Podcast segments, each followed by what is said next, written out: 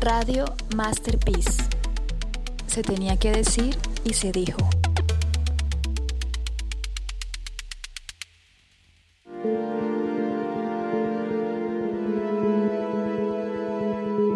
Radio Masterpiece. Creando paz juntos.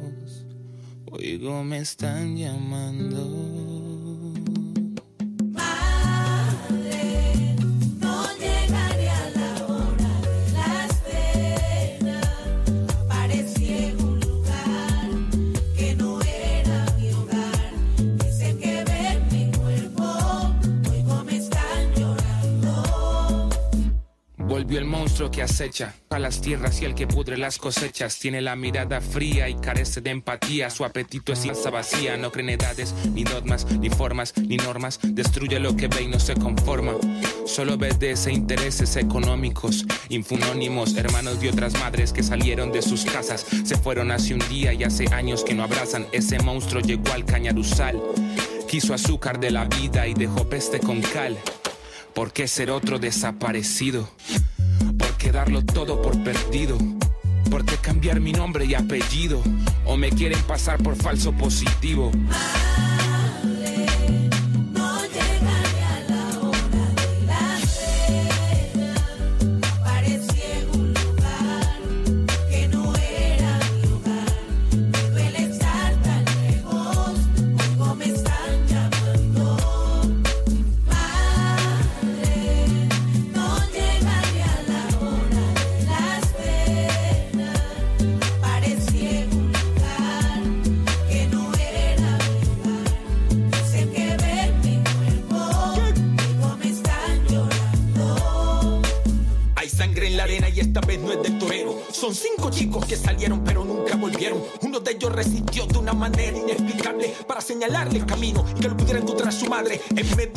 Escena con respuestas e impotencia y unos cuantos que no se entendía que hacían allí. El dolor de familiares impulsados por el miedo, queriendo llevar sus hijos sin saber si podrían salir con vida a contarle al mundo lo ya sucedido. Si esta madre no se atreve, todo estaría perdido y estaría en archivo y otra historia para contar del país con la clase obrera que se muere en la impunidad. Sangre, hay sangre en unas manos ajenas. Si me convierto en canción, Solís, aquí no pasa el tiempo, no hay pena o sufrimiento. Soy yo quien va a escandalizarse con la fuerza de los gritos de Ruby Cortés en los cañaduzales. Le exijo a la justicia que este caso se aclare y que no quede impune como casi siempre hacen. Nada, la vida de los negros no importa nada. Lo primero que dicen es andaban en cosas raras, como Jean Paul Jair, Leider, Álvaro y Fernando. Somos víctimas del sistema y el abandono del Estado. Pero el pueblo no se rinde, carajo. ¿Quién los mató? ¿Quién interrumpió sus sueños? Acabaron con sus vidas y con sus ¿Quién sueños.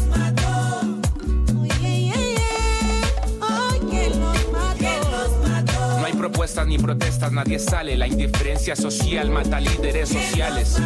Pido justicia. Oye, ¿quién los mató? Las masacres en el Urabá. Por esos crímenes atroces. ¿Quién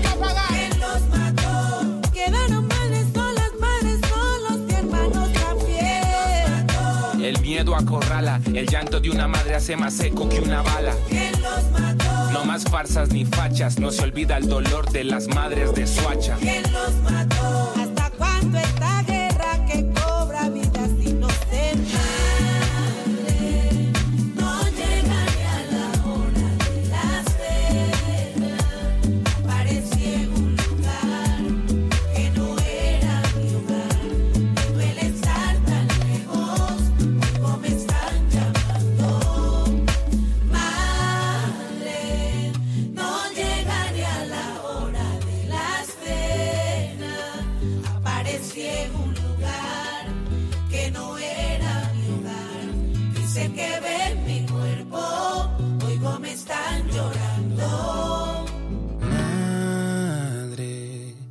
¿Te acuerdas que te hablé de las estrellas?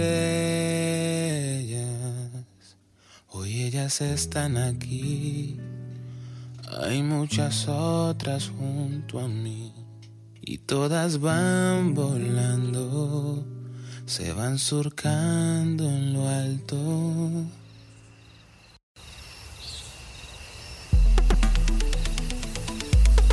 Radio Masterpiece. Se tenía que decir y se... Hola, ¿qué tal? Bienvenidos a un nuevo episodio del programa Se tenía que decir y se dijo en Radio Masterpiece, un proyecto en el que se suman Masterpiece Bogotá, Masterpiece Colombia, perdón, Masterpiece México y Masterpiece Colombia para presentar un espacio eh, de opinión y encuentro sobre temas actuales en torno a la construcción de paz que tengan relevancia eh, regional. Eh, yo soy Simón Martínez, eh, estoy desde Bogotá y en la cabina virtual de Radio Masterpiece me acompañan David Rincón desde la Ciudad de México y Luisa Colonia desde Cali. Nuestros invitados así de super lujo de hoy son el Gran Om desde México y Tavo Garabato desde Bogotá, Colombia. Estamos escuchando y vamos a estar escuchando música de Hendrix, de Nidia Góngora, Bungalow Dap, Gato de Monte con Santiago Navas, María Advertencia Lírica y demás. ¿Cómo están todos? ¿Cómo les va? Bienvenidos. Hola, hola, pues, pues muchas gracias por la invitación. Un gustazo compartir aquí transmisión mesa con ustedes. Sí, Sí. está todo bien, con mucho frío. Chévere. ¿Cómo va Lu? ¿Cómo vas desde Cali? ¿Cómo va todo? Por acá muy bien, acá sí haciendo calorcito y vientecito típico de la sultana. Sabroso, qué envidia. Qué envidia. Bueno, hoy es un día muy especial para nosotros.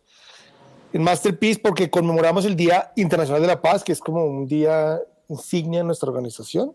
Estamos realizando con otros clubes de Masterpiece en cuatro continentes diferentes actividades el día de hoy. Y en Latinoamérica completa vamos a tener otras actividades también, pero esta es muy importante para nosotros. Eh, la ONU decidió que el tema de este año como para el trabajo, digamos, dentro de la pandemia y tal, es forjando la paz juntos, haciendo hincapié en la crisis mundial causada por el COVID. Sin embargo, viendo lo que está pasando en Colombia y en México, está bien, como diría en México, bien cabrona la cosa. Y las necesidades que tenemos y pensando en la paz, nos llaman, nos llaman mucho la atención la toma de la, de la Comisión eh, Nacional de Derechos Humanos de la Ciudad de México y la violencia brutal ejercida por las fuerzas policíacas, policíacas de Bogotá hacia civiles que ya tiene más de una decena de muertos a manos de nuestra ilustre policía. A veces nos sentimos un poco sin poder como organización social, nos sentimos como amarrados, trabajando por la paz. ¿Qué podemos hacer? ¿Cómo podemos resistir? Tenemos, no sé, creo que hay que hacerse muchas preguntas, por ejemplo. La violencia es legítima, situaciones de violencia estructural ante las injusticias eh, sociales. Eh, en este episodio que es, vamos a trabajar sobre estas preguntas, queremos compartir ideas y experiencias con dos artistas plásticos, con dos ilustradores que han trabajado mucho eh, la denuncia y la resistencia ante causas sociales. Han hecho un gran trabajo desde su, desde su lugar artístico para, para fortalecer el movimiento social. Están con nosotros conectados desde México Gran Om, que es un artista gráfico y audiovisual de la Ciudad de México, que actualmente radica en la ciudad de Oaxaca. Su obra está comúnmente relacionada a movimientos sociales y con escenas de reggae, con las, perdón, y con las escenas del reggae sound, Sy- sound system y del rap consciente de México y poco a poco en la escena musical internacional. Su trabajo de gráfica transita entre la música y lo que rodea esta industria eh, con el proyecto 111, así como el cartel y la propaganda en el proyecto Propaganda y Conciencia, en el que invita constantemente a la reflexión y debate y en su trabajo también destaca la realización y producción de videoclips para el proyecto Videoclip y Discurso, en el que se ocupa el videoclip como una herramienta de transformación social, donde se trabaja con movimientos sociales directamente para visibilizar un conflicto y sensibilizar al respecto. Finalmente, su trabajo de muralismo ha estado más concentrado en territorios zapatistas, así como en proyectos independientes donde se, permite, donde se permita la crítica al sistema y, una postura libre. Sus temas en el muralismo son también sociales, reivindicando la lucha de los movimientos y el apoyo al zapatismo y al CNI. Actualmente se encuentra produciendo junto con María Advertencia Lírica el primer encuentro de rap originario, honrando la palabra, así se llama el encuentro, en donde reunieron docenas de periodistas de todo el país y algunos algunos proyectos internacionales para generar una agenda de trabajo y vinculación. Asimismo, se encuentra produciendo con Rojo Gordoa el proyecto Gallos, un proyecto interdisciplinario en donde conducir, concluirán con la producción de un largometraje cinematográfico. Granom, bienvenido. Qué impresionante todo el trabajo que haces, es muchísimo. no, pues gracias, gracias eh, eh, pues por la invitación eh, y pues encantado de estar aquí compartiendo con ustedes. Sí, efectivamente, pues eh, a ver, como que tratamos de, de, ampliar, ¿no? Este, desde distintas disciplinas, tocar temas sociales y políticos, ¿no? Entonces, por eso esa como diversificación de pasarse del mural a la propaganda, al diseño gráfico, al videoclip, al documental, ¿no? Entonces, en nuestro proyecto en particular, eh, particularmente en los temas sociales y políticos, ¿no? Entonces, ocupamos cualquier herramienta a disposición, ¿no? Para hablar de esos temas. Gracias a ti, gracias a ti por estar con nosotros. También está con nosotros Tao Gravato. Tao es un diseñador multidisciplinario, ilustrador que incursionó desde el 2010 en el muralismo, eh, o, arte urbano con expresiones y participaciones en proyectos, publicaciones en norte, Sudamérica y Europa. Ha dejado en claro su pasión y su lema, vagancia productiva. Me encanta ese lema. en sus primeros años dentro de su obra y trabajo reflejaba su gusto por las aves, las, sus texturas en las plumas y capacidad de volar y migrar, algo que él interpreta como libertad. Hoy en día se basa en la música que se puede percibir en cada garabato, ilustración o proyecto donde refleja la fuerza de la melodía y ritmos de los géneros que escucha, viajando desde la salsa hasta el rock. En los últimos proyectos presenta figuras y rostros humanos que han sido para proyectos que han, que han funcionado para proyectos comerciales, trabajando para muros internos, artworks, para bandas de música, geek, posters y, retra y, y retratos a pedido. Desde hace un año hace parte de, un, de, colectivo, de colectivo de ilustradores Marcadorama de México. Yo recuerdo que cuando nos conocimos estabas pendiente de eso, qué era. Como el primer colombiano entre 25 artistas, cofundador de C Arte y latinoamericano y el American Power Institute APA en Estados Unidos. Pau, ¿cómo estás? ¿Cómo va todo? Todo muy bien, todo muy bien. Creo que te, te una, una video como vieja porque ya llevo cuatro años en Mercadorama. Sí, ya, ya, tenemos que actualizar este, las, esas, sí, les toca. Lanzas, ¿eh? Porque la mía también sí. suena hasta hace seis años. Tiene que achicarlas un poquito también. Bueno, antes de empezar con este, con este diálogo que vamos a, a vacilar y a disfrutar hoy, les recuerdo a los oyentes que pueden mandar preguntas o comentarios a través de las redes sociales de Masterpiece México y Masterpiece Colombia. En Facebook nos encuentran como Masterpiece México y Masterpiece Colombia. En Instagram, Masterpiece Mex y, perdón, arroba Masterpiece Mex y arroba Masterpiece guion al piso call. Para hablarnos un poco del tema y de lo y hacernos un contexto que nos permita ubicarnos donde vamos a estar. Vamos a, a tener nuestra sección de contexto diseñado por la eh, Gran Luisa Colonia. Así que los dejamos con eso y ya venimos a charlar y a saber más sobre nuestros invitados. Radio Masterpiece. Se tenía que decir y se dijo. La insurgencia popular de Oaxaca, México en 2006, definida también como la primera insurrección del siglo XXI, abrió un ciclo de experiencias de protestas en los años que siguieron en muchas regiones del mundo. A pesar de sus diferencias socioculturales, estas manifestaciones se caracterizaron por compartir aspectos como la deslegitimación del sistema democrático o régimen autoritario, la participación masiva de las clases populares y las prácticas innovadoras de autogestión sociopolítica por un lado y la legitimación y uso militar por parte de los representantes políticos de los aparatos represivos de las redes de delación y cooptación por el otro. Con la experiencia de Oaxaca, las protestas que emergieron desde 2008 en América Latina se produjeron por una combinación de elementos, el componente populista de las demandas, la evocación de una resistencia pacífica, las estrategias de resistencia violenta, la apropiación o reapropiación de espacios públicos, la formación de redes con grupos muy diferentes entre sí y el involucramiento de una amplia y heterogénea base social, muchas veces sin experiencia política previa. En México, la indignación y hartazgo por la inseguridad, violencia y corrupción ha llevado en diversas ocasiones a la sociedad a manifestarse para exigir a los gobiernos de turno un cambio. En el mes de septiembre, mujeres activistas que exigían justicia para las mujeres asesinadas en casos que no han sido resueltos o ni siquiera debidamente investigados, ocuparon las oficinas principales de la Comisión Federal de Derechos Humanos del país en la Ciudad de México. La intensa cobertura mediática de las protestas ha ayudado a reavivar el debate sobre el tema y provocado manifestaciones en otras ciudades del país. Las protestas también se han centrado en las más de 73.000 personas desaparecidas de México. La ocupación a modo de protesta del edificio de la Comisión Federal de Derechos Humanos terminó en el incendio de sus instalaciones, luego de que funcionarios de la Fiscalía de Justicia procedieran a desalojar el lugar que había sido tomado de forma pacífica por el grupo de mujeres. En junio, jóvenes mexicanos protestaron contra la brutalidad policial que protagonizaba las manifestaciones pacíficas que se adelantaron en el país dejando como resultado decenas de heridos y a un joven asesinado a manos de agentes policiales luego de ser arbitrariamente detenido. Alzaron sus voces para exigir el cese a la represión por parte de las fuerzas del Estado y el respeto a su derecho a la protesta.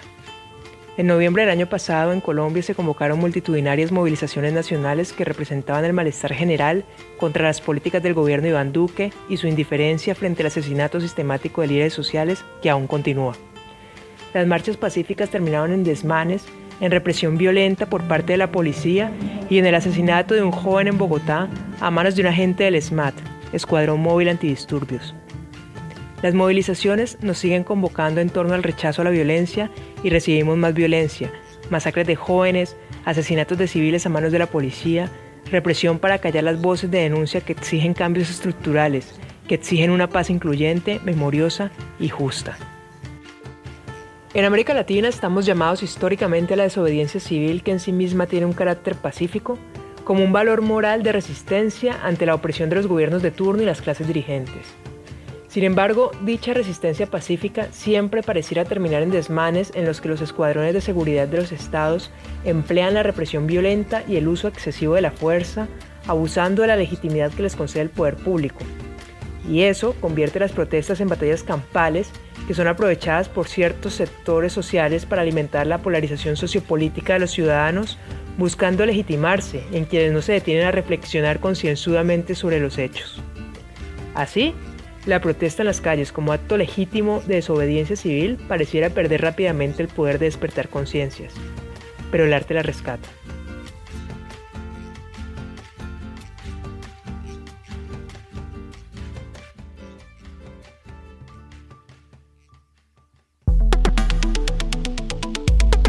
Radio Masterpiece. Se tenía que decir y se dijo. Bueno, ya estamos aquí otra vez conversando con nuestros invitados. Quisiéramos arrancar preguntándoles cómo, cómo llegaron a esa decisión en sus vidas, cómo decidieron que el cartel y el muralismo eran las expresiones artísticas que iban a, pues, que iban a usar eh, para su resistencia contra la injusticia o para la resistencia que, que hagan. ¿Cómo encontraron eso? Porque para hablar. Sí, para hablar, para no sé, ¿para qué fue? ¿Y cómo fue, Tao? Cuéntame.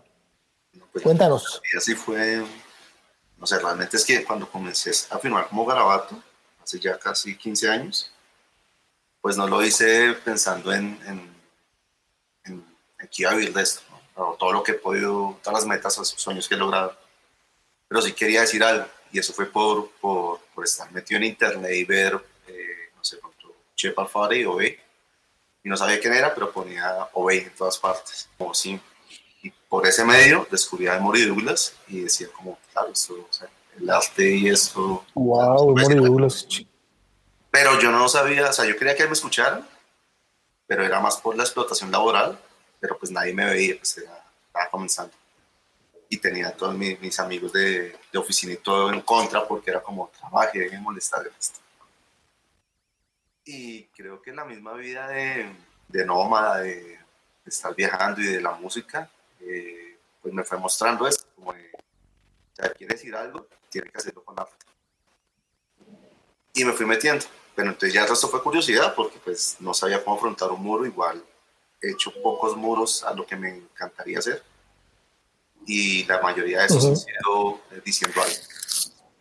Eh, el cartel fue igual, pues quería, lo pude unir con la música, pero siempre comencé con una canción de Mano Negra. Es totalmente activista el señor Manu Chao. Y fue un fanart. Y de ahí me dio la oportunidad de empezar a hacer mis cosas, como puras ganas de hacer cosas. Y un día en la calle en Buenos Aires conocí a Fermín Muguruza, que también dice muchas cosas en sus canciones, desde Cortato, Negurrea, en sus proyectos. Y creo que ahí ya me motivé y fue como un empujón para decirme, man, tienes que hacerlo. Pues así llegué, así empecé a hacerlo. ¿no? Y pues creo que es como tirar, pe- pegarle una piedra y irle pegando más y más y más, ¿sabes? Claro. Y, y, y gran, gran hombre, ¿cómo, ¿cómo te encontraste? ¿Cómo te chocaste tú con ese camino? bueno, en mi caso fue como, como al revés. Yo en realidad me estaba dedicando, ya llevaba varios años de trayectoria profesional, pero en cine, en producción audiovisual. Entonces yo traía el viaje de ser director de cine y solo estaba pensando en hacer películas y demás. Y sí traía una, mm, como una intención muy clara del tipo de cine que quería hacer, este, más inclinado hacia lo social y lo político y demás por circunstancias terminé, eh, caí a Chiapas y me involucré como pues, justamente con el ZLN, ¿no? Empecé a convivir con ellos, aprendí de ellos por un periodo largo y mm, una de las cosas que les agradezco justo um, de haber estado en ese periodo es que de pronto me di cuenta que mi intención no era realmente ser cineasta ni hacer películas como tal, sino querer contar algo, ¿no? Este, Sí. Mi necesidad era de hablar y de visibilizar algunas cosas. Entonces ese periodo para mí fue bien interesante porque eh, le quité capas, ¿no? O, o un, un peso que yo tenía muy grande porque hacer cine debes de tener ciertas condiciones socioeconómicas muy particulares.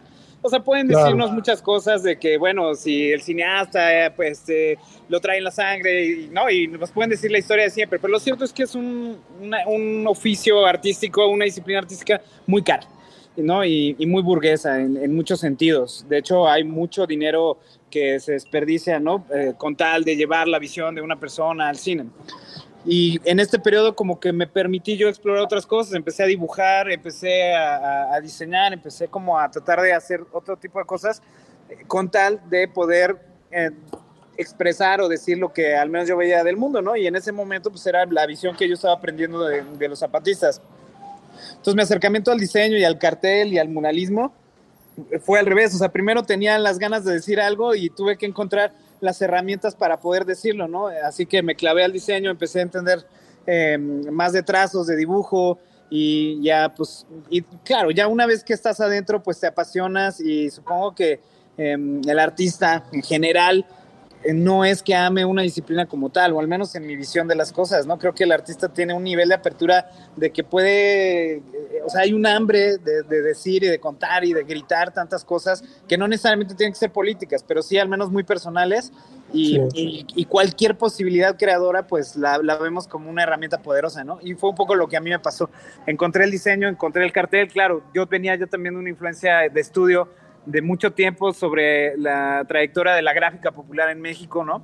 Que tenemos una tradición muy larga de toda la etapa de, de la revolución cubana, ¿no? Todo el cartelismo, de la revolución soviética, que fueron también los padres de la propaganda, incluso también toda la propaganda nazi, ¿no? En el sentido de cómo sentaron los precedentes de cómo comunicar mensajes muy eh, claros y contundentes, ¿no? Entonces, eh, como que venía, yo llevaba mucho tiempo estudiando eso y cuando eh, me di la, la oportunidad de, manosear un software, pues me sentí muy cómodo y descubrí que, que ese formato era el que, el que me hacía sentir muy bien y pues ahí nos quedamos. Ya después el muralismo y otro tipo de disciplinas fueron también una consecuencia de esto mismo, ¿no?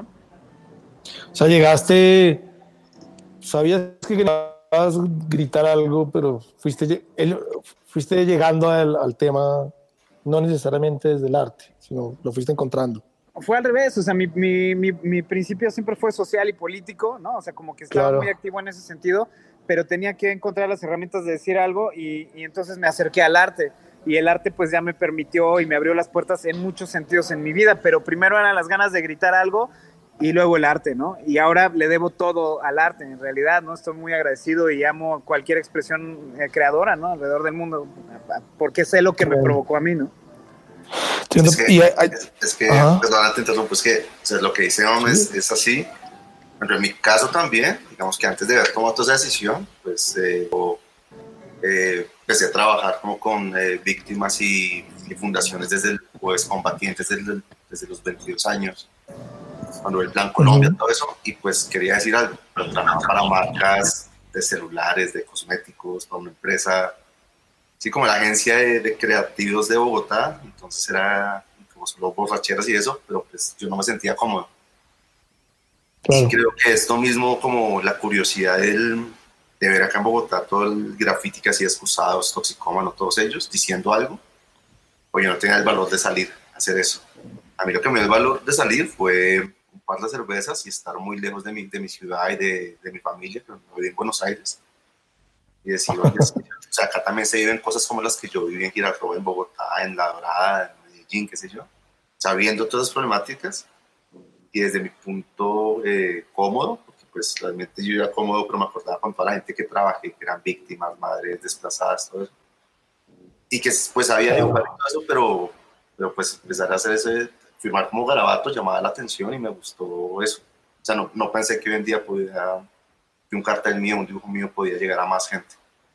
Pero ustedes lo- los dos hablan desde un lugar que me parece súper interesante y es, de alguna manera, la relación de eh, acomodamiento, incómodo puede ser, pero acomodamiento y una, re- una deconstrucción, pues para dedicarse a, a lo que pues, su alma les pidió. Entiendo por lo que me están diciendo, pero tiene mucho que ver con una relación política y económica. Y creo que eso hace parte de una relación latinoamericana que es como una crisis larga y cortica, pero de cada tanto hay esa crisis que nunca deja de ser crisis, se, se manda y se multiplica. Eh, Este es el momento, yo creo que estamos en este momento, antes de que llegara la pandemia, toda Latinoamérica estaba enfrentando una situación muy interesante de, de movilización y, de, y, y- y- y muy regada, porque digamos, yo creo que son, tenemos procesos muy similares socioeconómicos y, lo que está en crisis es nuestra sociedad. Entonces está afuera todo, llegó la pandemia y ahora está volviendo a salir porque pues, la crisis no paró, se multiplicó. Eh, dentro de eso, ¿cómo ven el tema del, del, del arte? ¿Cómo ven el arte? En el- como el papel que tiene o, co- cómo pueden definir el, eh, ese, ese caminar el arte que hacen ustedes dentro de ese proceso de movilización social. Me interesaba mucho lo que estaba leyendo, leí sobre el gran hombre que hablaba, que había aprendido sobre lo urgente y lo importante con los zapatistas precisamente. ¿Qué, qué visión tienes tú, por ejemplo, de esto? Y después le preguntamos a Tao.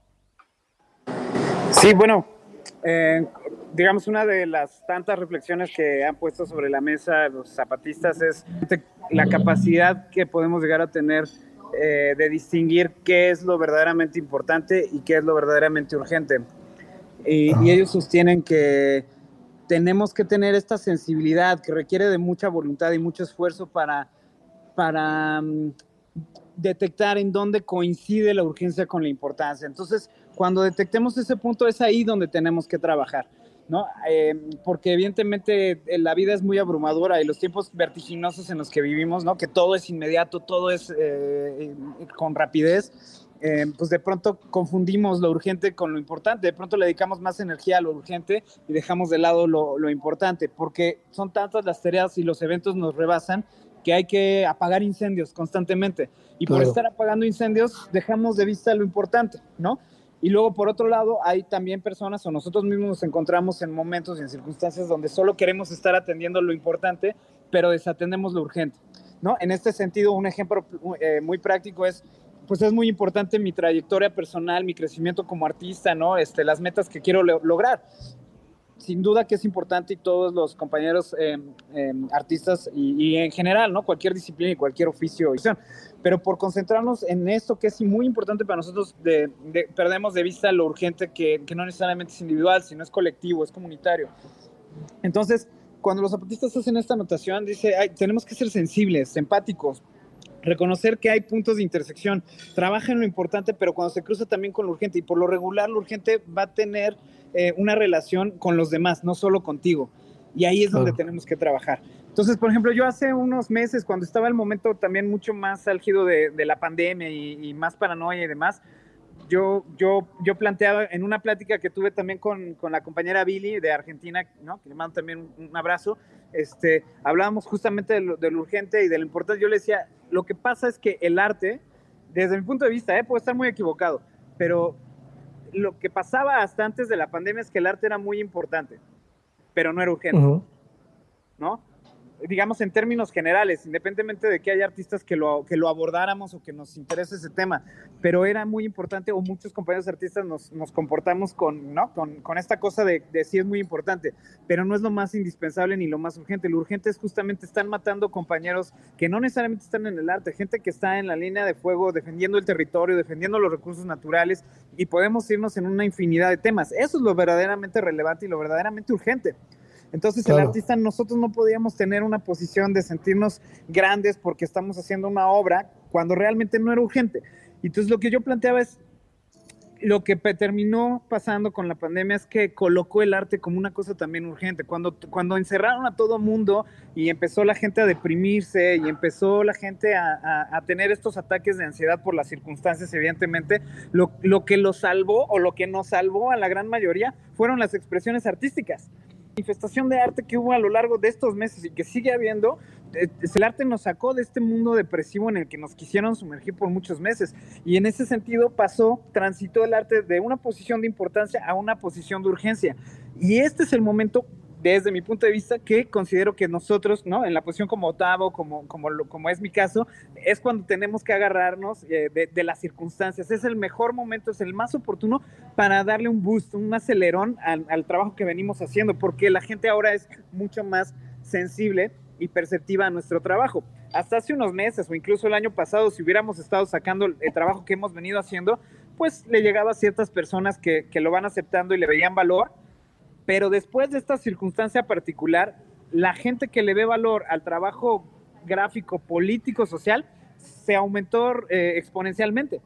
¿Por qué? Porque ahora fue una, una, una circunstancia que afectó globalmente a todos. Entonces la gente ahora está sensible. Los que antes no le ponían atención a los temas sociales y políticos, ahora lo están haciendo porque los orillaron, la circunstancia los orilló. Entonces yo creo que al final ahorita el arte se volvió una cosa importante y urgente. Y es ahora cuando la comunidad artística tenemos que no bajar la guardia, ¿no? Eh, aumentar nuestra capacidad de producción porque la gente está sensible.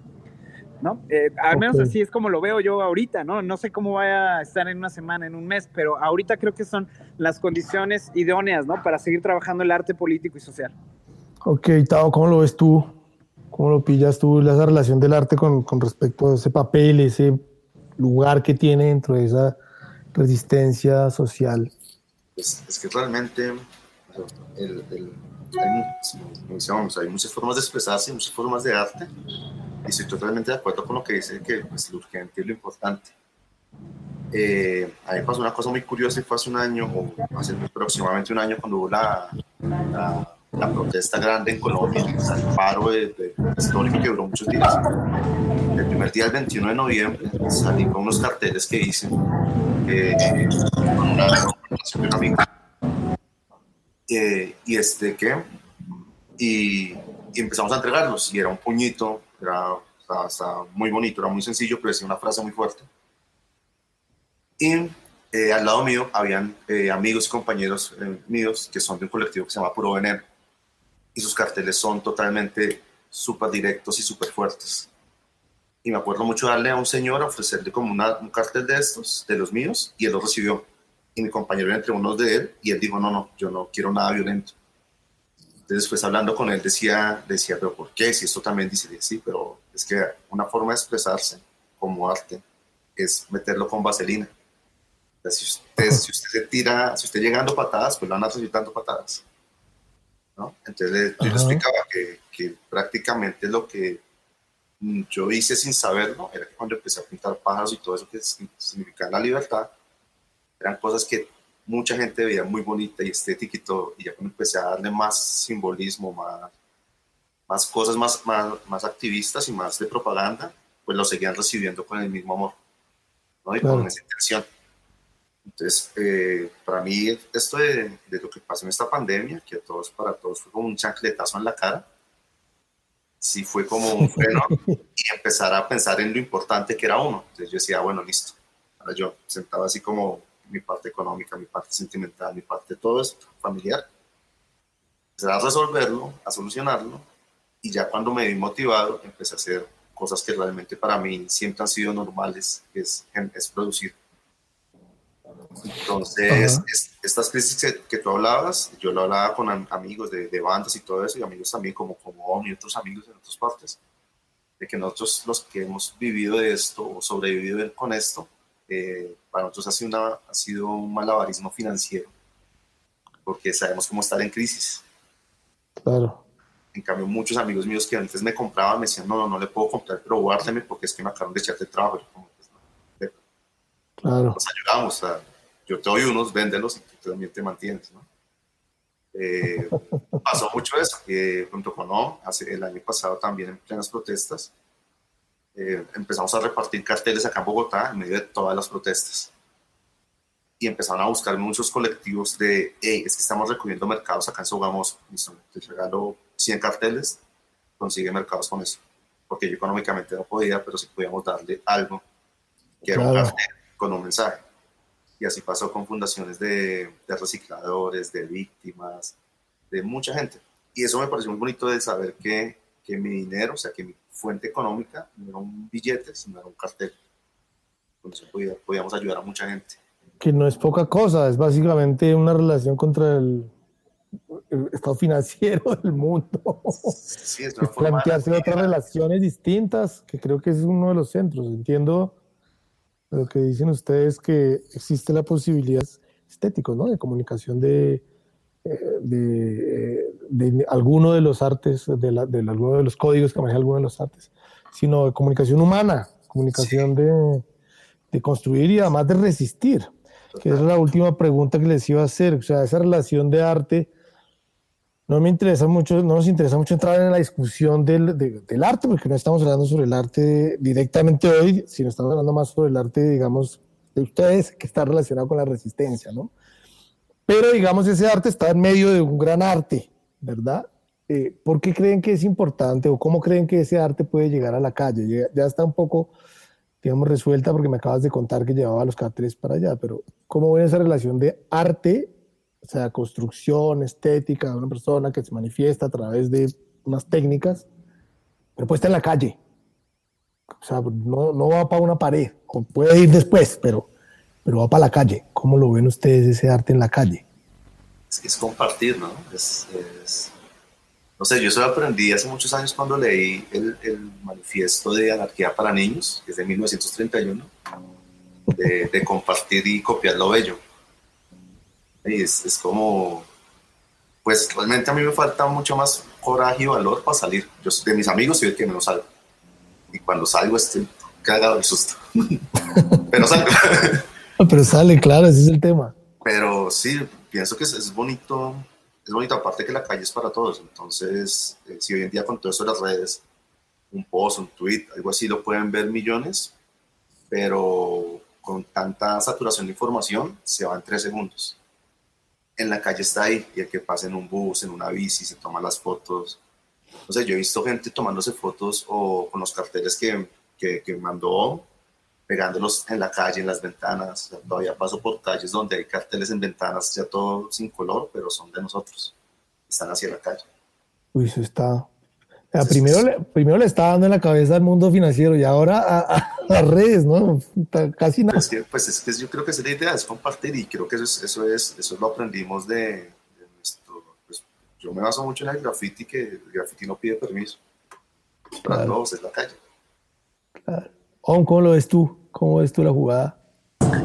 Pues sí, no, definitivamente era como, como un asunto de arrebatar esos es decir, ahora todo es demasiado políticamente correcto y, y, el arte ha sido no solo políticamente correcto, sino que lo están volviendo demasiado institucional, ¿no? O sea, todo es demasiado ordenado, demasiado categorizado, demasiado eh, claro. académico, ¿no? Y, y, y, pareciera que entonces solo hay una, una forma de arte, ¿no? La que, la que los que saben de arte deciden qué es. Y, y yo estoy un poco en contra. Yo creo que el artista es aquel que tiene condiciones creadoras y que además lo ejerce, ¿no? O sea, el que, el que tiene Claro. sí una intención y además lo lleva a la práctica, para mí ese es un artista, para mí. Pues de arrebatar la calle, ¿no? Es decir, nos la arrebatan constantemente. O sea, la calle es un punto de conflicto eh, directo. O sea, no, no, hay, transitan millones de formas de ver el mundo tan distintas. Sería eh, muy inocente pensar que, que, que todo es un consenso y todo es un acuerdo. No es cierto.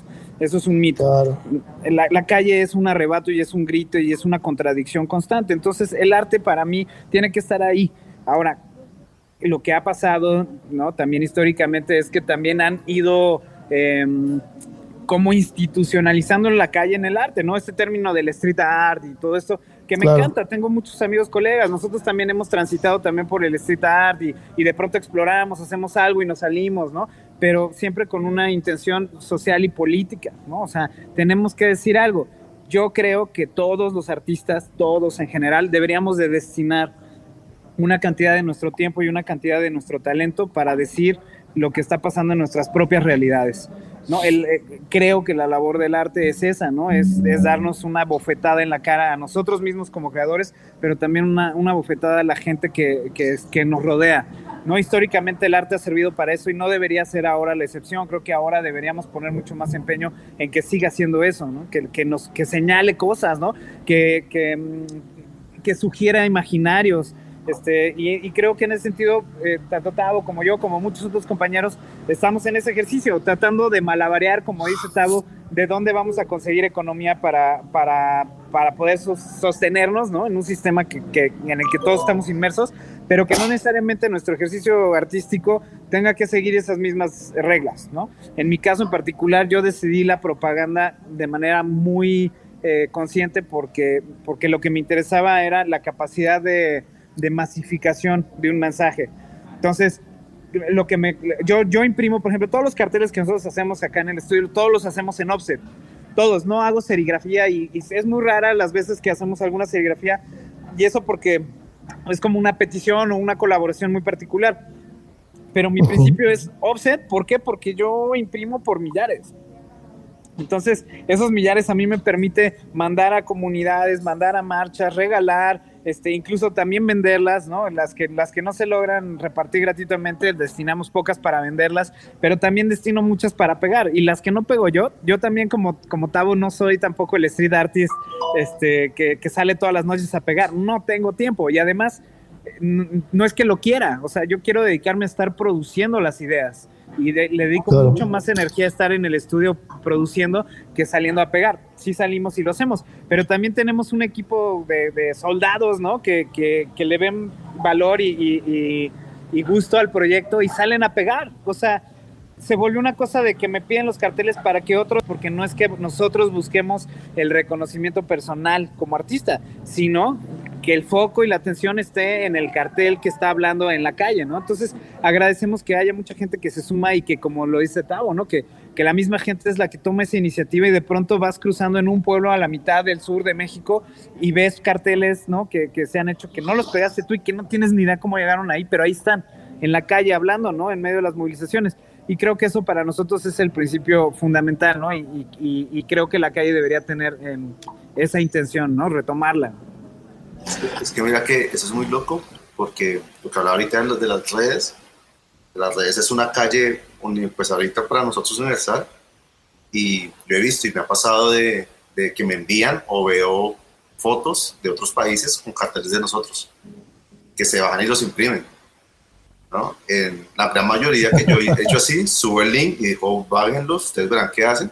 La idea es que no sea comercial y lo hacen. Entonces, es, para mí eso es muy bonito y, y es lo mismo, con, no es buscar reconocimiento personal, sino esto ya, en, estos, en estos casos que he pasado ahorita en Colombia o en México, toda la parte del feminicidio, eh, no hay que buscar protagonismo de eso, o sea, es para apoyar, para que la gente hable, los que no, no pueden hablar. Puta, qué guerra que da. Estoy conmocionado. Master, vamos a ir con un poquito de, música ahí para echar más arte. y nos volvemos ya a lo de las ciudades y las calles y los encuentros y los conflictos que hay en nuestras, en nuestras calles y en estos espacios de, como decía el gran hombre, de disensos, de, para circular mientras disentimos. Bueno, vamos un poquito de música y ya venimos a seguir charlando sabroso.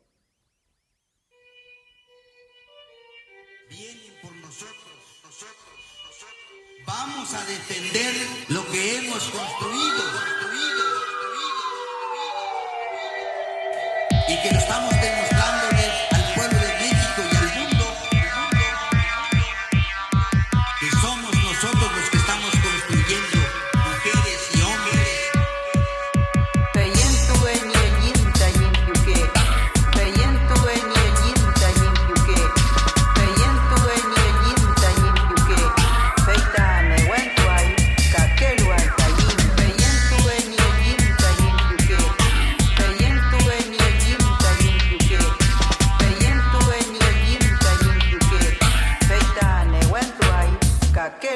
因。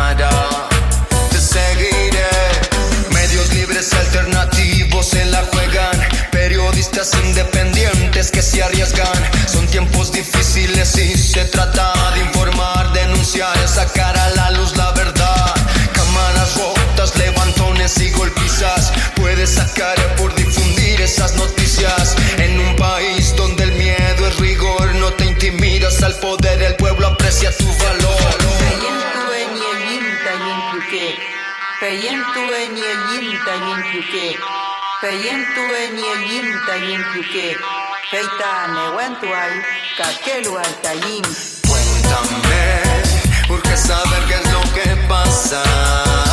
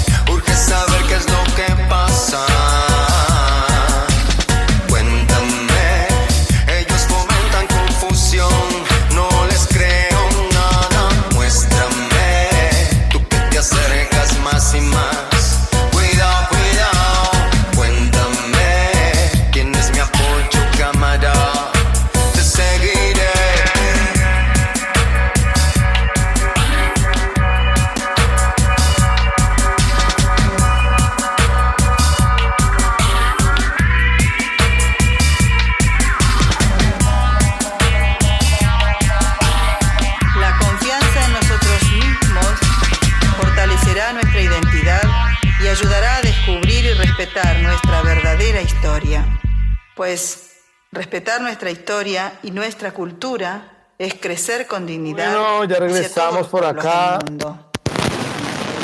con estos invitadísimos. Eh, tengo una pregunta. Eh, ¿Creen que los gobiernos ven algún tipo de, de desestabilización o de...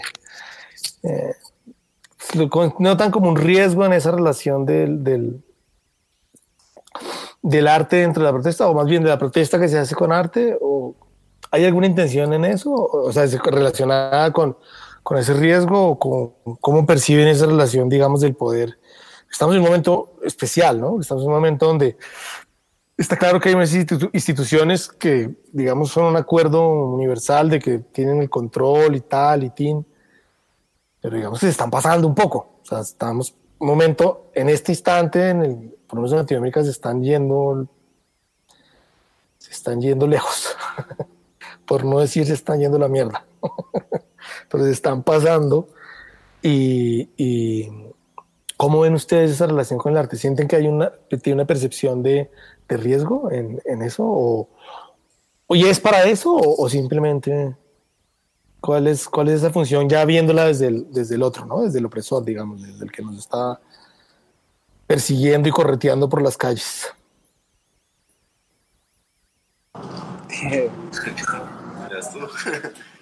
Es que, bueno, yo, yo pienso que, o sea, realmente antes pensaba que ese círculo del gobierno, todos los que nos gobiernan, que son las grandes élites, pues no le va a poner cuidado a uno haciendo esta clase de arte, ¿no? Como que uno no es visible ahí. Pero después nos dimos cuenta que sí. Aquí, aquí la policía allanó varios colectivos de artistas el año pasado no. todos los carteles que pegaban en Colombia y en Bogotá. ¿no? Entonces ¿Ah, sí? fue- sí, sí, sí, allanaron a Cartel Urbano, por ejemplo, que es una revista, es un medio. Sí, sí me enteré, claro. Allanaron a varios, a varios de Puro Veneno, allanaron a varios artistas independientes que pegaban sus, sus carteles en protesta. Entonces nos dimos cuenta que sí, que sí, sí causa un efecto. Claro. Y ahorita en todo Colombia han estado eh, pintando muros, pegando muros sobre quién dio la mismo gobierno y las mismas Fuerzas Armadas van y los borran. Entonces digamos que posiblemente cuando, como yo he hablado con varios, es como que a todos los que, los que ya realmente, no sabemos quiénes, pero a los que ya ven este, ese círculo, deben tener vigilados. ¿Qué vas a decir? Claro. ¿Cómo es la cosa por México? Pues mira, yo hasta hace también, hasta, o sea, hasta que no te suceden los eventos a ti, tú crees que es una cosa que está muy lejana, ¿no? Yo hasta hace un tiempo eh, tenía esta percepción de que pues, los políticos son muy ignorantes y sí, yo continúo con esa percepción en, algún sentido, y muy ignorantes en, en el sentido de que invalidaban la capacidad del arte, ¿no? O sea, a tal grado que supongo que en Colombia es lo mismo, o sea, cada vez es menos el presupuesto destinado a educación y a cultura. ¿No? Y es una tendencia a, a nivel global, pero en Latinoamérica es muchísimo más marcada porque requerimos del arte y de la cultura y de la educación, evidentemente. Pero hasta hace, insisto, hasta hace un tiempo yo pensaba que era que, que no nos ponían atención, ¿no? Entonces, como que yo sentía que podíamos trabajar de alguna manera sombra, simplemente trabajar y, y- pero hasta que no te pasa, te, te das cuenta que, pues, que están más cerca de lo que, de lo que pensamos, ¿no? Y son, o sea, no es por hablar de un gobierno en particular, creo que los sistemas castrenses, o sea, los que mandan son los, la bota armada en todos los países latinoamericanos, más allá de sus representaciones políticas, de quién es militar y de si pertenece a un partido o, o hacia qué inclinación eh, se dirigen. Creo que la bota militar es la que sigue mandando en Latinoamérica, desde México hasta Argentina. ¿No? Y, hay una escenificación y toda una teatralidad a partir de la política, pero la- el poder militar es el que, el que manda. Y en ese sentido el poder militar sí creo que está muy atento a lo que, a lo que pasa. Es cosa de que nada más incomodes en una primera ocasión, de que algo, algo no les agrade y te van a poner atención y como dice Tavo, sin duda están atrás de nosotros, ¿no? Este, yo cuento acá una anécdota que es como muy chistosa porque el CISEN era como el sistema de espionaje en México y entonces en alguna ocasión yo puse un, un, un post, ¿no? un tweet, no me creo, creo que era un tweet así de que un, dos, tres por el CISEN que me está espiando, ¿no? Y, y- y dos, tres minutos después lo retuitea, ¿no? La institución de espionaje lo retuitea. Entonces pues nos cagamos medio mundo de risa porque porque era como la reconfirmación de ese tipo de cosas, ¿no? Pero sí creo que, que Claro. creo que de alguna manera eh, el peligro es menor en comparación a los que están luchando por el territorio, los que están luchando por derechos humanos. Este, es decir, hay luchadores sociales que ellos en verdad están más en riesgo que nosotros que estamos en un ejercicio artístico. No estamos exentos, pero no creo que seamos eh, el foco principal. Somos incómodos y nos pueden estar ahí espiando y nos van a poder, este, eh, de alguna manera, querer intimidar, pero pero definitivamente sus energías, sus recursos y su atención está dirigida en los que están defendiendo el territorio, ¿no? En, en, Claro. en, en esos activistas de, de batalla frontal, ¿no? Y derecha. Yo creo que el arte eh, va a seguir incomodando. Tenemos que poner muchísimo más empeño en que así sea. Eh, Claro. Y, y mientras no se vuelva, o sea, a ver, Colombia está pasando por un proceso muchísimo más represor que, que en el que estamos ahorita en México. Y eso que eh, venimos de un, de, un, de un historial represivo también de- desde la autoridad, ¿no? Entonces, eh, también no puedo, o sea, voy a hablar desde mi latitud en este momento. Ahorita es muchísimo más pasiva porque este presidente tiene, está muy preocupado por, por cómo va a pasar a la historia. Entonces, es muy de cómo quiere imponer eh, el orden, ¿no? Entonces, represión, al menos de manera muy frontal y muy evidente, han sido disminuidos. Sin embargo, en otras comunidades que no son la noticia del día, la represión sigue siendo igual de brutal que siempre, ¿no? Claro. Claro, y además yo creo que eso también es una suerte como de termómetro. Es decir, si, si, si, si se están eh, buscando revistas, pintores y se están buscando, entonces la cosa tiene que estar muy mal. O sea, a la otra gente le tiene, a, la- a la- a los, bueno, en Colombia, si ya están con cartel urbano, pues claro, ya van más de 300 líderes sociales asesinados, pues ya, ya van llegando. O sea, es decir, es el termómetro. Si llegan ahí es porque ya lo otro está muy, muy jodido, muy fregado. Es que fíjate que la mayoría de gente, o la mayoría de personas o personajes que, que- que tratamos de incomodar o decir algo, en Latinoamérica todos tenemos cierto conocimiento de, de usar un, un software, un material, qué sé yo, de una expresión artística. Claro. Sí, tanto músicos, todos. Pero los que mandan, los que nos están gobernando, o los sus seguidores, eh, no sé si la tienen o no la tienen, pero no la, no la saben usar. Si tú ves Ujú. la, la calidad o comparación entre carteles que saca los gobiernos actuales o los sus defensores con lo que sacamos todo el resto, sin, sin, sin seguir Claro. un partido político, pero nosotros siempre, siempre ha llamado la atención. Lo que te dije ahorita al comienzo de todo, cuando estábamos en, en micrófonos apagados, y yo tengo amigos que son olivistas y tienen carteles míos que subliminalmente le están diciendo, man, nos están robando a todos. claro, claro, porque la calidad está puesta ahí. Claro. Pero está en el mensaje, Camilo. Claro. No a nadie que tenga un, un cartel hecho por alguien del gobierno. O sea, Sí, son no, tan inteligentes como lo fueron los nazis. sí. Con una inteligencia relativa, dejémoslo así, en este, en este espacio de paz. una pregunta, eh, eso que acabas de decir me lleva a otro espacio, que es cómo, digo, yo hice el trabajo de ustedes, eh, si no estoy mal, ustedes dos tienen un cartel juntos, ¿verdad?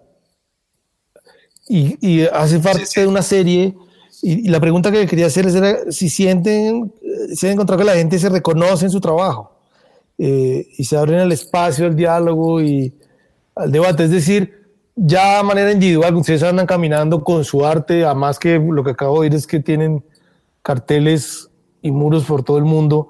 ¿Cómo eh, cómo es esa reacción cuando, cuando, cuando se reconocen en eso? ¿Lo han encontrado? ¿Han encontrado que la gente se siente ahí, tanto en la obra misma como en el hecho de que la, la siguen, la persiguen? ¿Y, ¿Y cuál es la reacción que tienen cuando hay ese diálogo? Si es que lo hay.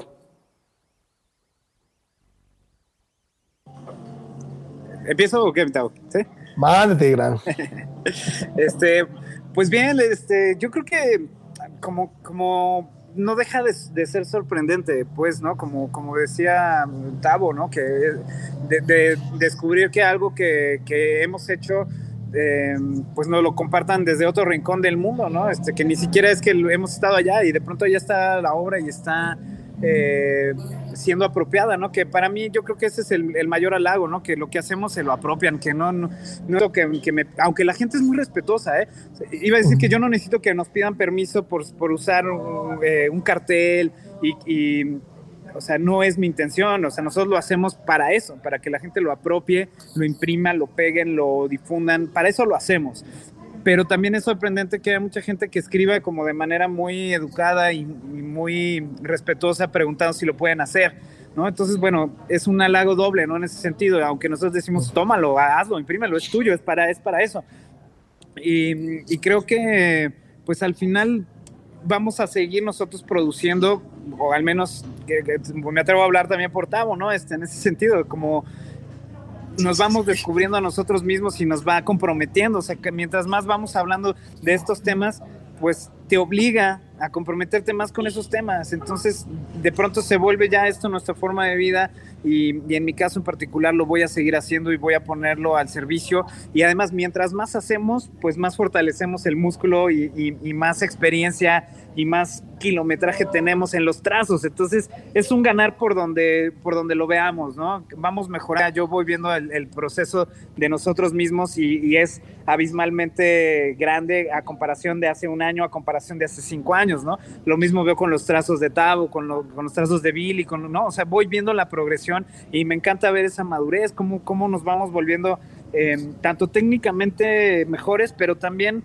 humanamente más profundos, ¿no? Tenemos más profundidad como seres humanos y eso pues es un halago convivir y conocer gente en otras latitudes que, que tenemos estos mismos principios, ¿no?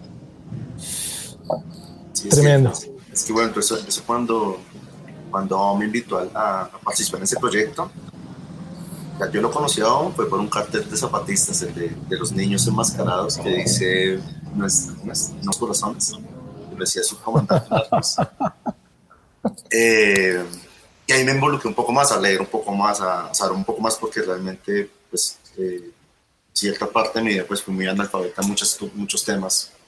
Y era solo lo que podía consumir, lo que veía. Entonces, eh, pues, cuando me invitó a esto, pues, fue grandioso. Y cuando me contó, como yo no conocía la mayoría de, de amigos que iban a estar ahí, realmente, porque son, son como hermanos, eh, fue, fue muy bonito, ¿sabes? Y, y más el, el, principio que me tocó a mí, que era proponer, no imponer. Pues ahí entender por qué vienen, porque son esos siete principios, todo eso. Uh -huh. y, y, lo que dices de que qué pasa cuando la gente, pues, a mí me han pasado cosas, es que a mí no, pues, a mí me dio muy incómoda pues, por, mi, por mi forma de ser, cuando hay tantos halagos, ¿no? Como que, es, y no, no, no con la persona que me los da, sino conmigo mismo, porque es como pelear con ese ego de, no, no, te comas este cuento, ¿vale? Aunque te falta demasiado, te, falta, te faltan que te salgan todas las ganas para poder decir, oiga, sí, gracias por la palabra maestro, qué sé yo. Uh -huh. Pero sí, pero sí es bonito cómo la gente cómo lo comparte y cómo se, se siente identificado. Eh, el recibir mensajes, o sea, yo solo he recibido en total por ahí unos cuatro o cinco mensajes más, pues como atacándome, pero el resto son, oye, gracias, esto me identifica, esto no sé qué, yo lo imprimí, perdón, me hice una camiseta, perdón, no sé qué, y es como, pues, háganlo, que realmente estos artes son para eso. Es, es, es, es, propaganda y pues es la, idea, la, la, idea de la propaganda es que se, se vaya comunicando más y más. Eso me, parece, me parece increíble y, y sí, pues como dice lo que hicieron es como que a través de, de todos estos trazos o toda esta todo este producción gráfica eh, he podido conocer mucha más gente eh, de, todo, de todo el mundo, muchos latinoamericanos que yo antes no sabía que existían y estaban haciendo lo mismo que uno y están como parados en la misma, en la misma línea de frente gráfica. Y ahí es como una amistad y un respeto y, un, y una admiración total. Entonces hay un apoyo continuo de, oiga, oiga, voy a participar en esto, venga, hagámosle. Es muy bonito. Sí, yo me acuerdo. Cuando nosotros nos conocimos, yo te pregunté, pero ¿cómo funcionan los carteles? ¿Cuánto me vale hacer un cartel? Porque yo me daba los tóxicos en ese momento, a Ginger. A Ginger. Y yo no, yo decía, pues me no, no, en toda la transacción nunca nada, no hay plata. Y entonces, ¿qué están haciendo? Era como una cosa re loca. No, el artista dice que sí, uno paga, le da los carteles y uno se queda con uno. Y yo decía, pero, pero ¿y el billete? No, ¿cuál billete? Sí, es que, es que realmente pues, es otra forma. La, que la gente que, o sea, los, de todos mis amigos que conozco, no, no conozco, no identifico el primero que haga esto por dinero. Uh, pero eso, eso ya es una, eso ya es una convicción, una convicción sí. muy o sea, plantea de alguna manera que lo que se denomina como natural, es decir, lo que los humanos vinimos acá fue a, a querer más, a desear más, a consumir, pues, hombre, pues si por ahí algunos sí, pero lo que está claro es que no es la regla, o sea, y que eh, precisamente ese, ese, un trazo, no, un, no necesariamente un discurso, no un trazo, o un discurso también, o una marcha, o un levantamiento, o un abrazo, yo qué sé yo. Con pequeños contactos se va ampl- ampliando una relación de vida totalmente distinta que tenemos derecho a tener, tenemos derecho a pensar que la vida no es hacer plata para comprar cosas, tenemos todo el- a pensar que la vida es lo que nos dé la gana porque pues es nuestra. y en ese, en ese sentido yo quiero preguntarles, porque ahora digamos en ese hacer, buscar lo que la gana, la gana que va más allá del capricho, que la gana que es la dignidad, que la gana que es el, el- el bienestar, la gana que es el tiempo, la gana que es el cariño, el amor, que no solo plata, que es lo que está buscando y lo que está, en parte lo que está buscando también, digamos, diría yo, estos movimientos, pues están siendo reprimidos con una violencia brutal. Pero sorprende mucho, a mí me sorprende mucho que, que es decir, digamos que en otro que además de la bota, es, la policía está constituida y, y- y- tiene unos, unos, unos protocolos de reacción para eh, cualquier cosa, es decir, desde para un secuestro, yo qué sé, un robo, un ataque armado, ¿cierto? Hasta, eh, yo qué sé, una, alguien se le perdió el gatico. Listo. Y hay un protocolo para cada uno. Entonces uno, yo me pregunto, hombre, la manifestación que tiene un acto violento en sí, que rompe algo, pues también tiene un protocolo. Es decir, la ley dice que tienen que hacer. Y estoy seguro que matar 11 personas no es lo que dice la ley. Pero lo que más me sorprende de todo es que al otro día la discusión, o sea, es decir, había manifestaciones, la policía sala ma- mata a 11 personas y el otro día la discusión es que los violentos son los manifestantes y no lo logro entender. Es como, ¿qué hacemos? ¿La violencia debe, está bien para manifestarse o no? Yo decía, pero, pero ¿por qué llegamos a ese punto? ¿Qué opinan ustedes? de eso? Porque hay como una relación, eh, aquí hay aquí inclusive una propuesta de una cosa que se llama el protestódromo. Es como que hagamos una especie de estadio pequeño donde pongamos unos vidrios, o sea, que haya cosas que se puedan romper, literalmente, dice el, hombre que hace la propuesta. Y la gente vaya, vuelva a eso, lo rompa, y el Estado rápidamente vuelve y lo arma otra vez para el otro que quiera protestar, puede entrar a romper, que ya es una cosa de un nazismo brutal. Sí, ya nos fuimos a la nada, ¿se entiende? ¿Qué opinan ustedes de esa relación que hay ahora con, con que el discurso que la, la- de, que de, la violencia en la protesta o, o con el hecho inclusive de que la violencia, de que la protesta sea violenta, se transforme, se transfigure en violenta? ¿Cuál es su opinión? Este, eh, mira, a ver, en, en mi caso en particular, eh, yo creo que nos formulamos las preguntas eh, incorrectas. O sea, la pregunta no es si, si, si, es- si nosotros qué pensamos, si está bien o está mal, sino tendríamos que formular la pregunta de si es eh, comprensible estas manifestaciones de violencia. Porque claro, yo desde mi posición privilegiada y desde, desde un bosque decir que una manifestación se tornó violenta no es lo correcto, no me corresponde. No me corresponde decir si una mamá a la que le asesinaron a su hija ¿no? tiene una manera violenta de tomar la Comisión de Derechos Humanos. Yo no soy quien lo puede decir. Creo que son los protagonistas de cada uno de los eventos quien, quien debe de, de tomar conciencia de cómo va a ser esa, esa manifestación de descontento y de coraje. Y hay veces, eh, y, y por lo regular es lo que nos está pasando a todos, estamos llegando a un punto de no retorno, donde por más que grites, por más que digas, por más que, que, que hagas y que exijas, pues no vas a tener una respuesta, ¿no? Te voltean a ver cuando tienes una manifestación eh, que desgraciadamente es violenta. Entonces, no es que yo justifique los actos de violencia, pero sí los comprendo en algunos casos, no en todos. Claro. No comprendo la violencia cuando es ejercida desde el Estado, ¿no? Desde el poder. ¿Por qué? Porque ellos tienen una obligación con el, con la, con el ciudadano. Entonces, comprendo un acto de violencia ejercido desde el descontento de, un civil, ¿no? En, estos, en estos contextos. O sea, es decir, tocar el tema de la violencia como una cosa muy general que, que, que, no creo que sea desde una cuestión moral de si es bueno o malo. Creo que tenemos que ser muchísimo más profundos en las discusiones y hablar de las personas que están atrás de esa violencia ejercida. Porque ahí hay personas con sentimientos que por algo están reaccionando así y por lo regular estas reacciones tienen que ver con un olvido y con un rechazo desde las estructuras de poder. Entonces, no voy a ser yo quien diga si está bien o mal, más bien quiero enterarme más de estos seres humanos que Claro. me hicieron, ¿no? A, a No. mí eso es, eso es lo que me motiva. Y en el caso de una fosa con una niña asesinada, pues no solamente eso, eso, eso viene en producto de un acto de una profunda violencia, pero visceral. Completo. Y Otavo, ¿cómo lo ves tú? Es que es como, como dice el hombre.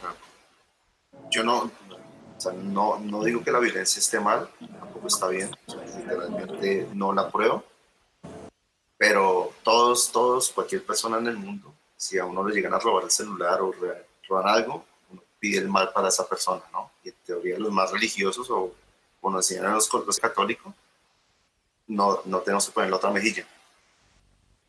Entonces, lo que yo comprendo, lo que está pasando actualmente en Colombia es, es, pues es inexplicable, porque yo lo veo de esta forma, de, o sea, la carne de cañón de los policías que, que hacen todo esto, eh, son personas que no tuvieron oportunidad en la sociedad de poder Claro. ingresar a una universidad, de tener una buena alimentación, de, y de ingresar a una institución de estas, parece ser, porque no estoy bien seguro, no es tan difícil. Tampoco les dan mucho entrenamiento. Y imagínense que, como- o yo me imagino, un, un policía de estos 20 años en la institución, donde durante 20 años, todos los días, llega la- al horario que tiene que llegar y lo están eh, puteando, sí, literalmente. Claro. Lo envenenan y así lo entrenaron y así tienen que salir y así les dicen tienen que recoger tantos pesos o tanto dinero o tanto qué sé yo. Pues ellos van curiosos y a ellos no les hacen un acompañamiento psicológico, ¿no? Y es gente que no tiene mayor estudio. Los que son carne de cañón, no los suboficiales que sí pudieron pagarse una carrera de 20, 30 millones, que están en Claro. su casa dando órdenes. Y lo que pasó acá en Bogotá fue que los barrios donde más hubo todos est- estos acontecimientos son barrios donde yo, eh, yo comprendo la protesta y la, la indignidad porque tengo muchos amigos allá, barrios donde tampoco hay oportunidades ¿no? y donde la única oportunidad que hay es el narcotráfico. O, ¿sí? Entonces, Sí, claro. es, es, es gente sin educación eh, tratando de hacer algo, unos defendiendo su puesto, su sueldo mensual, y los otros tratando de decir, oiga, póngame la atención. Eh, realmente si, si fuera tan bueno de tener una, una, o sea, como solo gritar y decir, y ya que lo vean a uno, sería fácil, pues es una relación entre gente de mucho poder que no le interesa. Y la única forma que nos vean es gritando. Se torna violento y eso es malísimo, o sea, es malísimo. o sea, un- un- una pared pintada no va a recuperar una vida. Yo creo que eso es lo que no entiende mucha gente. Y una vida buena o mala es una vida. Claro, del lado que sea. Sí, sí, sí. sí. Claro, es que esa es la jugada. Yo creo que, que hay como una relación de... o sea, a mí me parece eh, complejo plantearse la violencia de alguno, ¿no? Lo que creo que acabas de hacer, Tao, creo que es muy valioso. Es plantearse, en realidad hay una situación violenta. ¿sí? No salió la gente a, a manifestarse y se volvió violenta. hay una situación violenta, es una situación violenta donde el Estado está ejerciendo con una profunda violencia su papel, la reacción de la población es también violenta y pues aquí vamos multiplicando porque aquí esto es cada día más, parece el COVID, cada día más muertos, eso, o sea, eso va creciendo y creciendo. Eh, resistir con arte mitiga eso, ¿creen ustedes? Que tiene que ver, otra vez no, no creo que sea el objetivo del arte mitigar la violencia, pero tiene que ver o, o cómo lo ven. Pues yo creo que van por dos lados, porque hay arte que incendia y hay arte que pues lo ponen a reflexionar. Eh, entonces, no sé, por ejemplo, acá lo que hubo el fin de semana pasado era tratar de tomarse estos, estos CAIs, estos centros de, de, de policía pequeños de cada barrio, y volverlos cultura. Pero mucha gente está, está, o bueno, una de mis ideas era ir a pintar algo violento, y eso es incendiar. pero también es un arte. Entonces, creo que es, es, es como, no sé cómo explicarlo, pero sería como poner, poner algo que realmente reflexione. Yo creo que un policía, por más pues, tanta sea, pues sabe leer y si le ponen un cartel que está diciendo, man, usted también es el pueblo, pues el man también va a decir como, "Ya". ¿sí me entiendes? Como que depende qué clase de arte.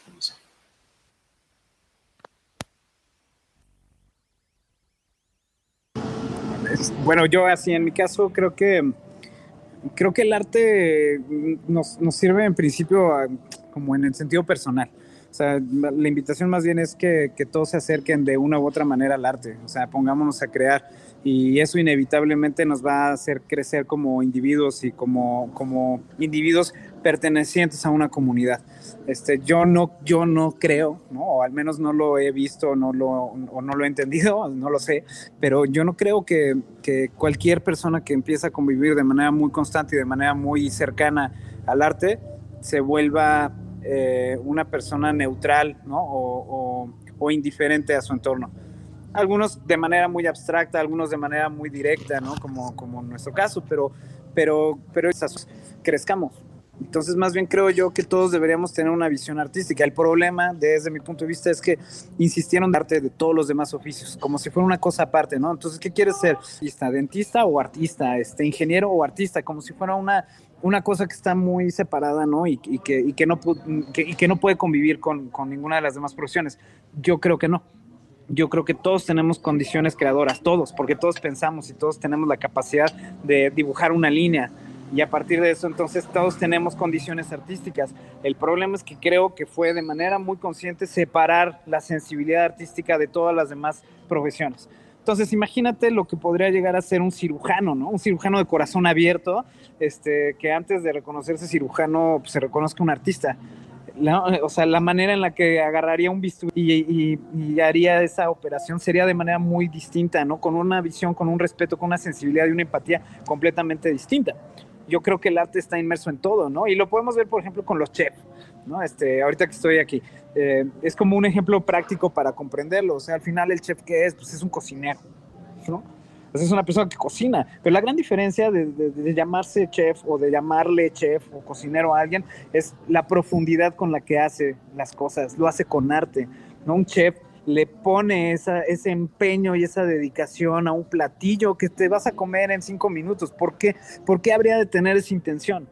Pues porque es un artista, porque hay sensibilidad de por medio y claro, cuando lo pruebas desde alguien que tiene esa posición, dices, claro, esto, esto no nada más se cocinó, ¿no? Esto, esto trae profundidad, tiene fondo.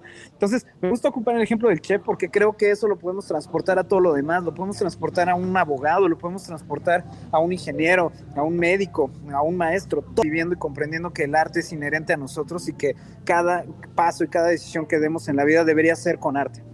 ¿No? El problema también es que creo que insistieron demasiado que el arte termina eh, con resultados objetuales, ¿no? El arte es como eh, qué pintaste, qué esculpiste, ¿no? O sea, siempre quieren ver los resultados artísticos en una cosa objetual, ¿no? Si eres poeta, pues a ver, ¿dónde está escrito tu poema? Si eres escultor, ¿dónde está tu escultura? Y eso terminó por espantar a la, a la mayoría de la gente, ¿no? Que decir, no, pues yo no tengo tal... Pero no, no necesariamente es eso, eso es una manifestación resultante del arte, pero, pero el arte también es la capacidad que tenemos de crear eh, momentos memorables, por ejemplo, ¿no? De crear conversaciones, o sea, es decir, cualquier cosa que tenga capacidades creadoras, eso es arte. Y en ese sentido, eh, este momento que estamos compartiendo nosotros ya es un momento artístico en sí mismo, ¿no? Nos estamos llevando reflexiones personales, estamos conviviendo y eso ya tiene, eh, en principio, pues una esencia artística. Creo que el arte, insistir en que el arte es eso. ¿No? Es crear, crear condiciones, crear momentos, crear reflexiones. Lo objetual, lo que hacemos eh, Tabo y yo, es otro resultado del arte, pero está en escalones. Lo verdaderamente relevante del arte es lo que sucede, ¿no? Lo, que, lo que te atraviesan. Y en ese sentido, no tiene que ser necesariamente un muro o una pintura. Puede ser tan, tan simple como, como, de, como decirle una, una frase de aliento a alguien que está enfrente. Eso tiene que ver con una profundidad artística y eso cambia nuestro entorno y eso tiene posibilidades para cambiar nuestro futuro. Es que, es que mira que eso que dice Adam es, es real, porque o sea, todo esto que pasó en la pandemia es muy diferente como mucha gente vio las películas, cómo las entendió, cómo se leyeron un poema, como canciones que pues, esta pandemia conocí una persona así entre Zoom que dijo, yo nunca escucho música. Fue como, ¿qué? Sí, lo que salga. Y después fue como, hey, ¿escuchaste esta canción? ¿O escuchaste Pink Floyd? Y es como, ah, se cambió, obvio me cambió. Es como, sí, eso es lo que hicieron, es verdad. O sea, cualquier, cualquier síntoma, cualquier medio, medio que podamos expresar o cualquier persona pueda compartir, ya, y que le cambie el, el mood a alguien, eso ya es parte de la Listo, entonces para cambiar un poco el mood, vamos a ir, la vamos a irnos a la sección de música y como siempre el tiempo nos, tiempo va contra nosotros, pareciera ser. Pero ya venimos y hacemos una charlita final ya para cerrar, entonces nos quedamos con un poquito de música eh, que va a poner la sección de David. David, llénanos de música. Gato de Monte, Escucha la calle encendida en su rabia de antaño, tan vieja como nuestras llagas. Un río de cacerola revienta la ampolla del ciervo sin tierra. De que no tiene nada y la calle se mancha. De amor contra su odio, nos odian porque nos matan. Paro, paro, paro desde la loma. Paro, paro, a gobierno porcino. Que muy poco tocino, sí. Para tanta cacerola y paro, paro, paro desde la loma y paro tocino, sí, para tanta cacerola. Viviendo el saqueo de quienes por siglos nos han despojado de todo. Saquearon todos nuestros sueños, no tenemos miedo si no tenemos es nada. El fuego se levanta para pintar el cielo. Cielo color de la arenga y la arenga cobija mi barrio maloliente. Su cúpula de asesinos tapados, sí. Siente la vida en la calle, sí. La que nos arrebataron, sí. La entraña en la tierra la urbana, surcos de dolor sembrados, terruño que anhela la paz florecida. Paro, paro, paro desde la loma y paro, paro a gobierno porcino. Que es muy poco tocino, sí, para tanta cacerola y paro, paro, paro desde la loma y paro, paro a gobierno porcino. Que es muy poco tocino, sí, para la cacerola. Paro, paro, paro desde la loma y paro, paro a gobierno porcino. Que es muy poco tocino, sí, para tanta cacerola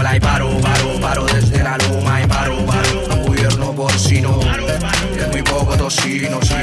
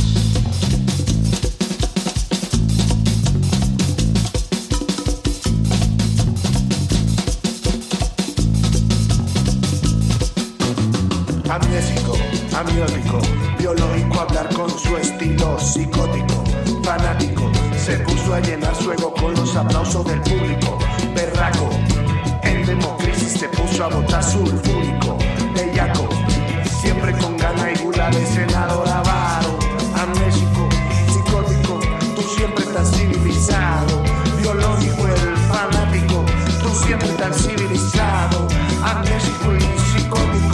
tú siempre tan civilizado, pendejo, cachácaro, tú siempre tan civilizado.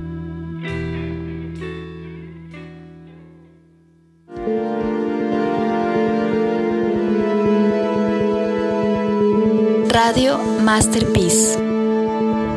Creando paz juntos. Bueno, eh, acabamos de escuchar un- una sección de música. Eh, escuchamos al inicio de este programa a Hendrix con Nidia Góngora eh, en una canción que eh, fue respuesta a la masacre que pareciera que hace un retorno ominoso en Colombia como un acto de eh, permanente de acción permanente por parte de los grupos armados. Ya la canción ¿Quién los mató? fue una respuesta a este asesinato eh, de cinco personas, de cinco jóvenes en Llano Verde. Y eh, esta canción pues es precisamente una respuesta poética a esta eh, acción que no deja de repetirse. Ayer tuvimos la masacre número 61, ya llevamos 244 personas asesinadas en lo que va del 220 y pues pareciera que estas canciones van a seguir surgiendo porque pareciera también que estas acciones no paran de ocurrir. Eh, luego escuchamos a Manic Bee y Bungalow Dup, eh, una canción del 10 2019 eh, con la canción Medios Libres. Este, esta, esta canción eh, eh, está relacionada con Gran Om porque fue precisamente uno de los videoclips que produjo y fue es una canción pues que trata precisamente de eh, los retos que enfrentan los periodistas independientes en países como México. Las dos canciones que acabamos de escuchar hacen parte de un lanzamiento que se hizo hoy. Eh, escuchamos a Gato de Monte y Santiago Navas con la canción. De hecho, eh, recordemos que hoy en Colombia hay un gran paro para manifestarse precisamente por la gran eh, brutalidad policial que se ha tomado la respuesta de la fuerza pública, eh, pues que ya pareciera algo generalizado. Y pues es una respuesta también a estos 12 asesinatos por parte de las fuerzas del orden. Eh, esta canción junto a la canción eh, Paro, perdón, la canción Civilizado del grupo Tromba Bacalao hacen parte de eh, un compilado sacado hoy. Eh, es un compilado llamado, a ver,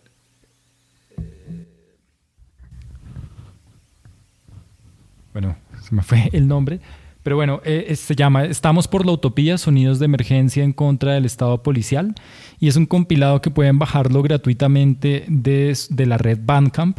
Eh, también pueden hacer donaciones. Estas donaciones van a ir directo a la ONG Temblores, que trabaja con víctimas de abuso policial. Eh, cuando el programa termine vamos a, dar el cierre con una canción eh, en la cual también Gran Om hizo una colaboración. Vamos a terminar con la canción, una canción de Mare, Advertencia Lírica y Valentina Peralta y la canción Niños de Guerra, un sencillo cuyo arte eh, fue realizado por el Gran Om eh, y fue lanzado en el mes de junio. Esta fue la música eh, que hemos escuchado hoy y pues quiero aprovechar para agradecerles a Tao y a Granon por haber aceptado esta invitación a platicar con nosotros acerca de arte, acerca de política y acerca de paz. Yo creo que, y quiero añadir a esta discusión que eh, la violencia no solo la violencia que eh, se manifiesta eh, directamente.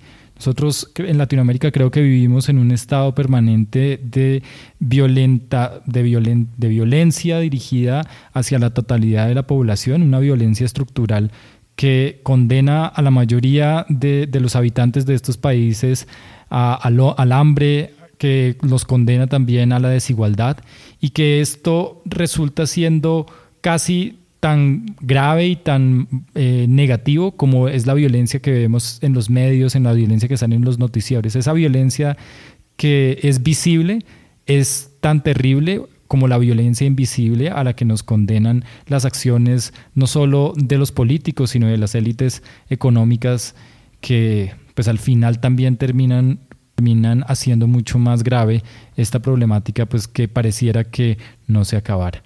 Bueno, con esto muchas gracias a todos.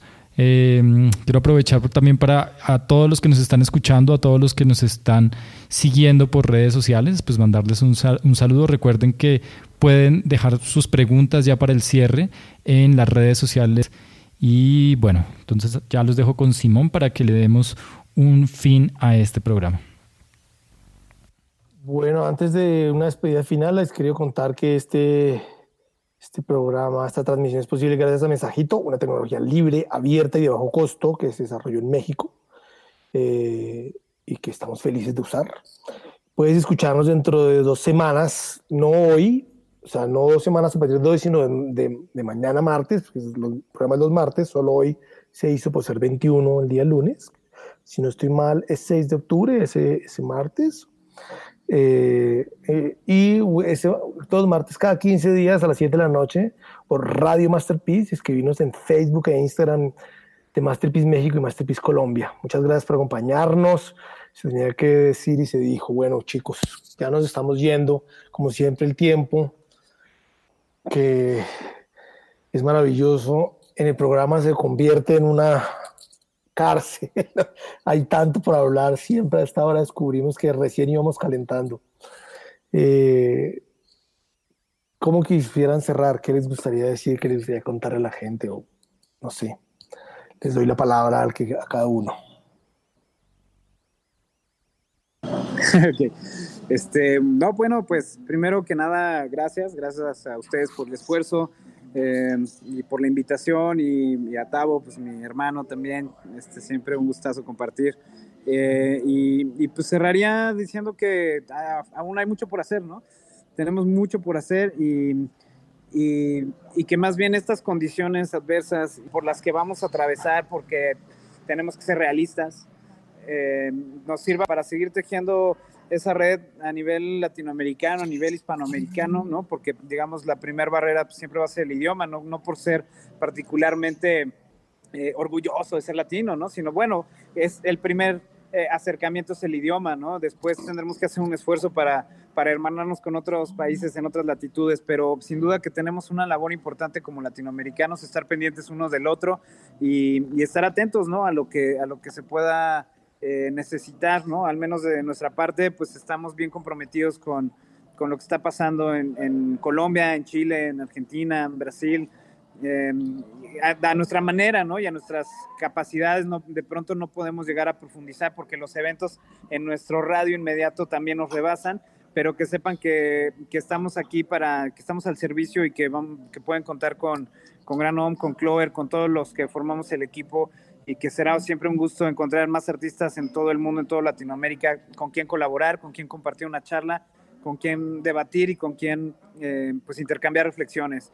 Eh, los invito a todos a que nos acerquemos al arte, a que se pongan a crear y que nos compartan de sus creaciones desde, desde eh, cualquier disciplina. Estaremos encantados de, de, de crecer ¿no? con, con todos ustedes. Así que les mando un fuerte abrazo, mucha fuerza, amor y respeto para todos. Y bueno, desde, acá también muchas gracias a todos, a, David México, a Simón y Luisa, que hace mucho no los veo. Eh, hablar contigo y evaluar en qué estamos y, y reírnos y todo.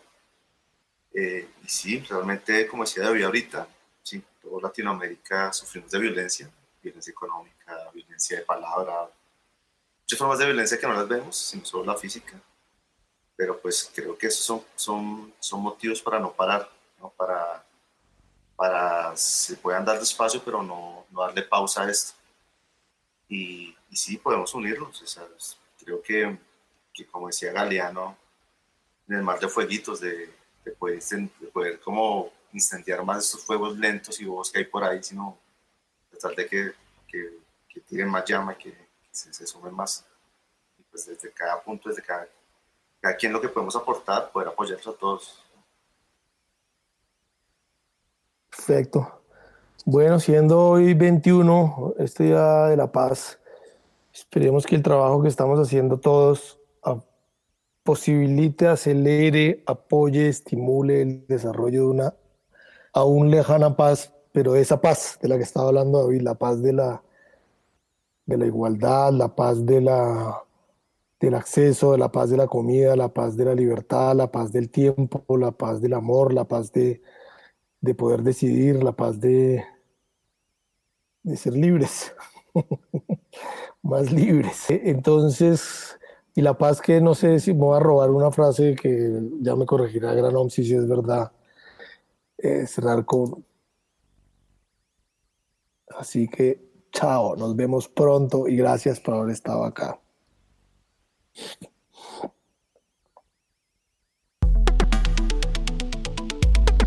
Radio Masterpiece.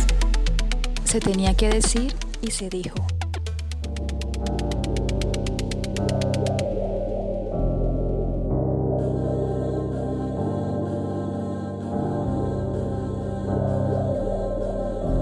No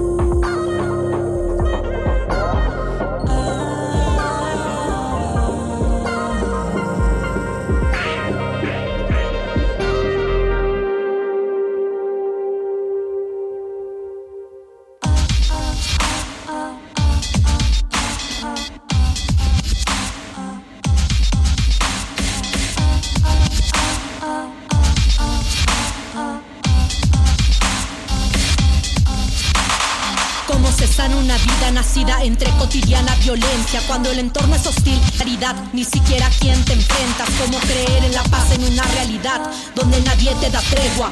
¿Qué futuro le espera a la infancia? Que naturaliza la guerra. ¿Qué futuro le espera a la infancia? Que naturaliza la guerra. ¿Qué futuro le espera a la infancia? Es difícil, pero no imposible buscar la dignidad, hacer un mundo más vivible. No necesitas oro ni tampoco de misiles. Conecta con el mundo de una forma más sensible.